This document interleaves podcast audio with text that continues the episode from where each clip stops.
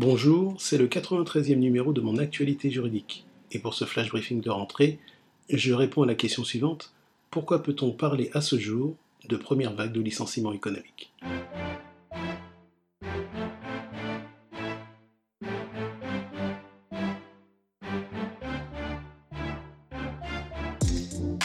La reprise de l'activité économique après le confinement n'a pu empêcher au cours de cet été les annonces de restructuration et les suppressions d'emplois. Nokia, Airbus, Hop, Camailleux sont autant d'entreprises affectées par la suppression d'emplois, et ce pour ne citer que lesquelles les plus médiatiques. Pourtant, selon la direction de l'animation de la recherche des études et des statistiques, c'est-à-dire le département des statistiques du ministère du Travail, 275 plans de sauvegarde de l'emploi ont été recensés entre le 1er mars et le 19 juillet 2020, avec une hausse particulièrement sensible à partir de la mi-juin. Au total, ce sont 43 342 emplois qui sont concernés, soit presque trois fois plus qu'en 2019, où il était question de 16 154 emplois supprimés entre le 1er mars et le 19 juillet 2019. Avec de tels chiffres, pourquoi parler de première vague de licenciements économiques? Au terme de l'article L 1233 du Code du travail, le licenciement économique résulte d'une suppression ou transformation d'emploi ou d'une modification refusée par le salarié d'un élément essentiel du contrat de travail consécutive notamment à des difficultés économiques, une réorganisation de l'entreprise nécessaire à la sauvegarde de sa compétitivité ou encore la cession d'activité de l'entreprise.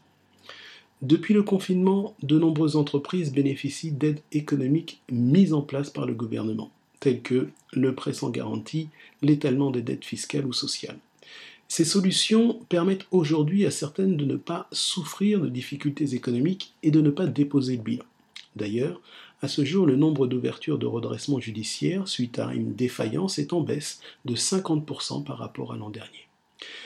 Mais l'on comprend que certaines entreprises ne pourront être ainsi soutenues très longtemps et que malheureusement, des emplois seront supprimés afin de ralentir l'avancée vers le dépôt de bilan.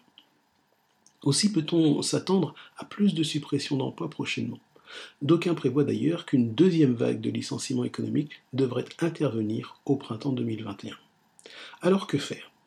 Ce flash briefing a pour mission de rendre accessible le droit applicable à votre quotidien.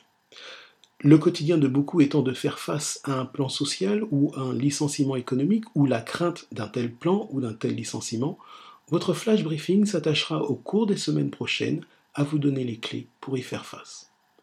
Nous nous retrouverons donc dès demain. D'ici là, prenez le temps d'activer la skill Mon assistant juridique sur votre enceinte connectée Alexa ou votre application mobile Alexa vous pourrez ainsi obtenir nos fiches explicatives quant aux procédures de licenciement économique.